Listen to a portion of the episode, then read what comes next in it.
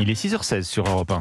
L'innovation avec Anissé Mbida. Bonjour Anissé. Bonjour Alexandre. L'innovation du jour, elle nous vient du Mobile World Congress. Alors c'est le, le grand salon mondial de la téléphonie à Barcelone. Il s'agit d'une technologie qui devrait plaire à ceux qui déverrouillent leur téléphone des centaines de fois par jour. Mais oui, parce que ça sera bientôt plus nécessaire. Les mobiles vont se déverrouiller tout seuls, automatiquement. En fait, tout va fonctionner grâce à la caméra qui est en façade. Il y aura même plus besoin de toucher son mobile. Il suffira de passer sa tête devant la caméra et toc, le téléphone va se réveiller. Et si on tourne la tête, si on ne regarde plus l'appareil, et ben POC, il va se reverrouiller. C'est Qualcomm, le concepteur de puces qui motorise quasiment tous les téléphones Android qui propose ce système.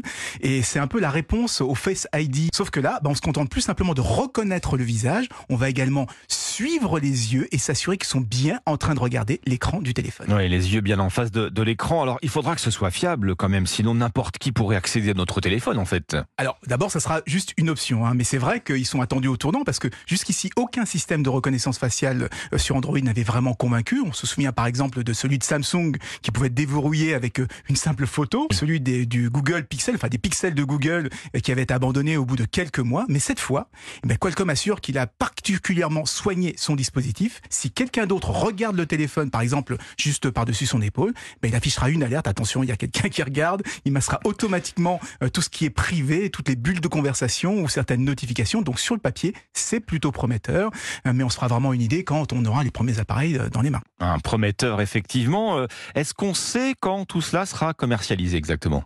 Bah non, pas encore. Hein, mais évidemment, il y a des chances de le voir arriver l'option sur les futurs mobiles haut de gamme, par exemple le Galaxy Ultra de Samsung ou bien les séries 14 de, de Xiaomi.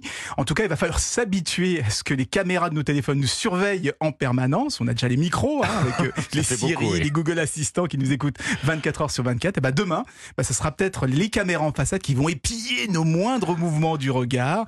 C'est très pratique, mais espérons que ça ne se fera pas aux dépens de notre vie privée. Et voilà pour l'une de ces nouveautés qui nous ont été données à voir au Mobile World Congress. C'était à Barcelone en mars dernier. Merci Anis Mbida. L'innovation revient lundi dans Europa Matin.